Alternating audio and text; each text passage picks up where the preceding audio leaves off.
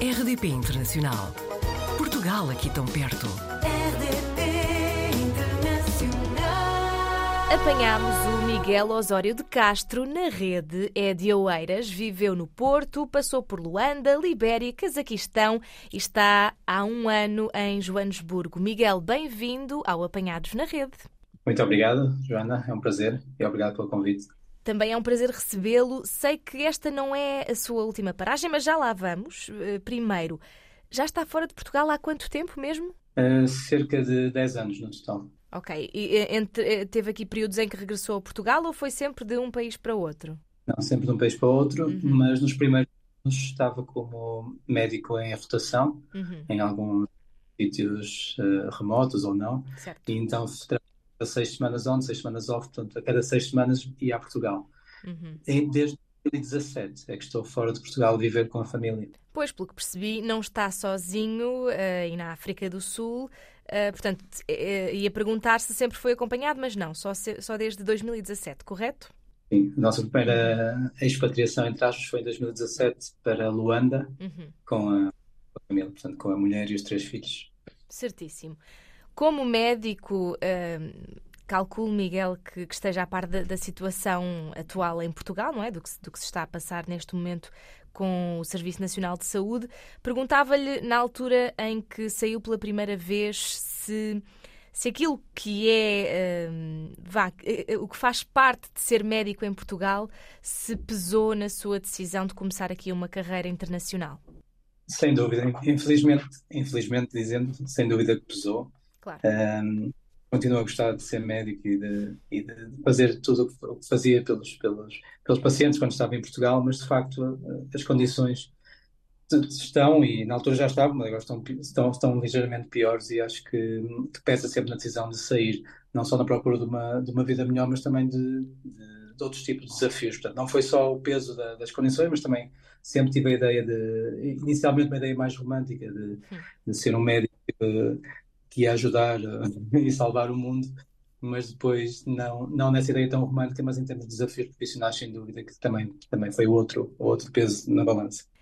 é di- diretor médico para a Southern Africa Region para a International SOS, como nos contou, está na empresa há 10 anos, portanto já estava ligado praticamente desde que, desde que começou esta carreira fora de Portugal, certo?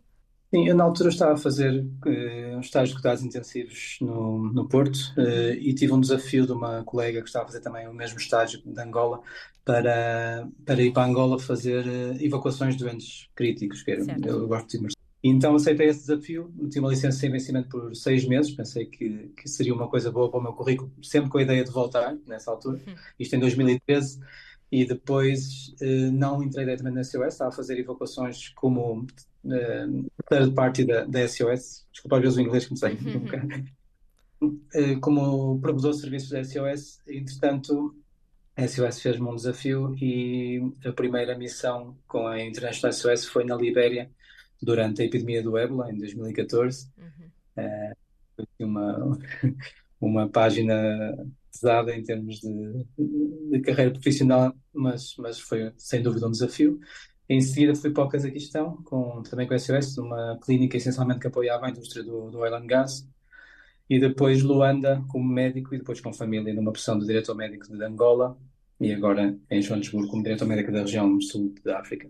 Portanto, sempre aqui em realidades eh, muito diferentes de Portugal, assim, com, com um choque cultural também muito grande e calculo que na sua posição ainda maior. Pelo que eu ia perguntar-lhe que país é que mais o marcou. Fiquei com a sensação que talvez tenha sido a Libéria. Uh, sim, uh, como país não, porque infelizmente uh, durante o período que eu estive lá era um país completamente transformado, ou seja, Sim.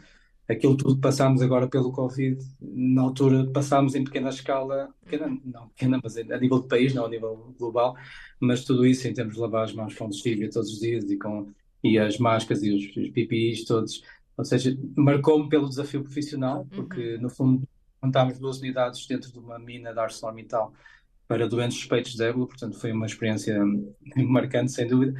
Em, em país não, porque não, não, era um país, uma realidade completamente distorcida, com o exército americano em força, com todas as ONGs uh, a suportar, com, com mortes pela, pelas ruas. Foi, foi, foi mau. Em Claro. termos de país, onde estive mais tempo, sem dúvida, foi em Angola, durante cinco anos. Um, e atualmente Joanesburgo e África do Sul também é um país, em termos de país, é um país espetacular, Pois eu com ia muitos per- problemas. Sim, eh, acredito, acredito. Ahm, agora, num ano de, de África do Sul, o que é que tem a dizer sobre, sobre este país e particularmente de Joanesburgo, que é onde está? Uh, em primeiro, faz-me falta o mar. Joanesburgo fica aqui no meio de, não tem, não tem mar, mas, mas em termos de, de país, é um país espetacular em termos naturais, eh, completamente diferente de, de muitas outras coisas, ou seja, nós conseguimos ter eh, parques, reservas naturais para ver os, os Big Five aqui a, a uma hora de, de Joanesburgo, Eh, conseguimos ter montanhas, conseguimos ter praia, conseguimos ter Cape Town, que tem uma, uma vida espetacular em termos de, de turismo e de vinho e de socialmente. Um, em termos de diferenças culturais, claro que, que também as há. né?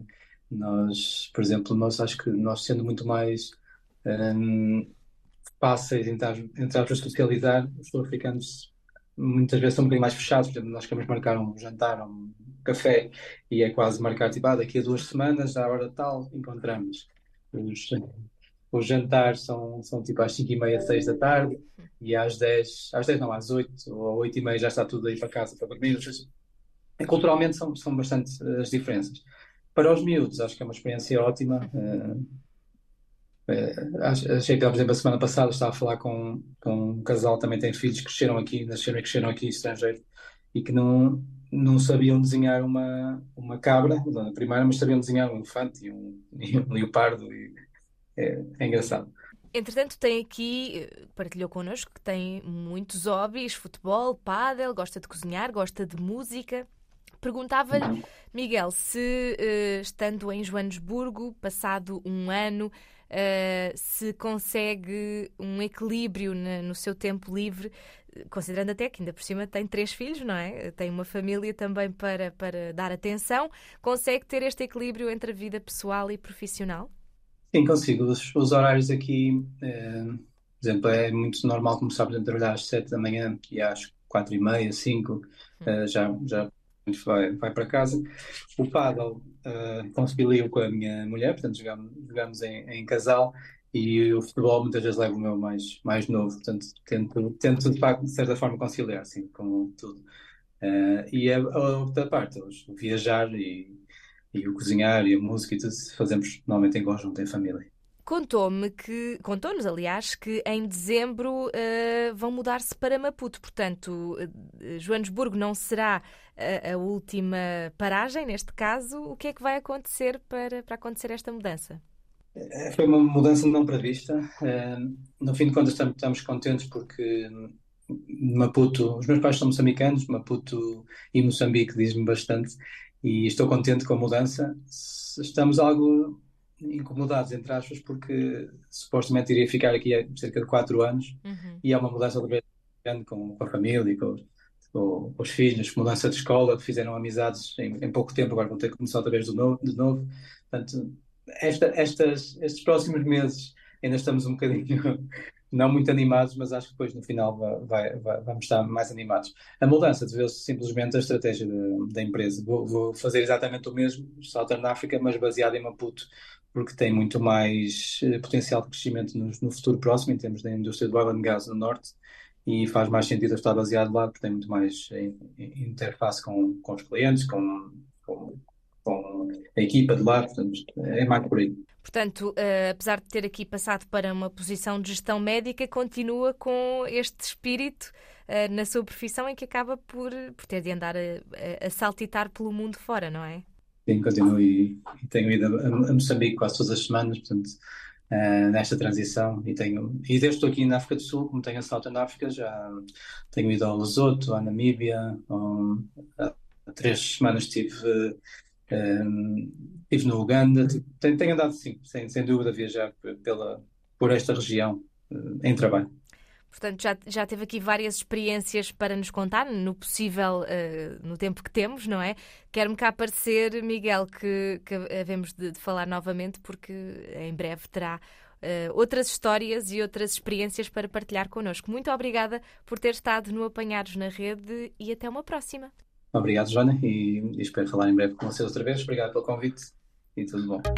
Portugal ao alcance de um clique. rdp.internacional.rtp.pt RDP Internacional. Portugal aqui tão perto.